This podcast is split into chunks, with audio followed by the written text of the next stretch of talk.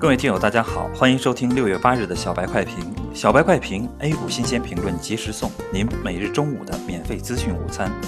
从五月初到现在，就在这一个月里，沪指在不断的刷新高，几经震荡，终于站上了五千点。在这个过程中，有几个信号需要大家警惕，可能会是指数变盘的诱因。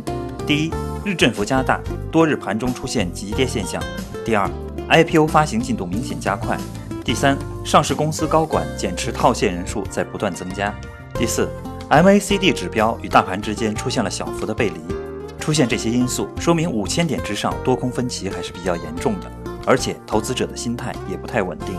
周末消息面相对比较平静，长江证券关闭恒生电子 HOMES 接口被指是闹乌龙，虚惊一场。证监会新闻发言人张晓军表示，修订两融规则，加强风险管理。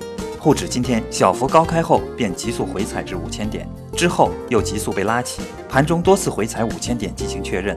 从技术角度看，每次回踩的低点都要比前一个低点高，这是一个良性的信号，说明多头稳扎稳打，对后市向着六千一百二十四点发起攻击在做准备。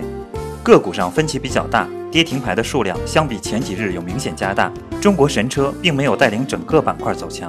在交通银行的带领下，整个银行板块走强，航空运输业，中国航空、东方航空、吉祥航空、南方航空涨停，春秋航空也是大涨。证券和保险行业相对大盘指数贡献较大。从地区板块上看，仅新疆、山西和重庆三个板块是红盘的，说明各个地区的个股也是跌多涨少。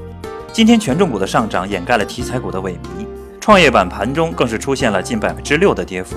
截至上午收盘。沪指报收五千零六十八点四七点，涨四十五点三七点，涨幅百分之零点九。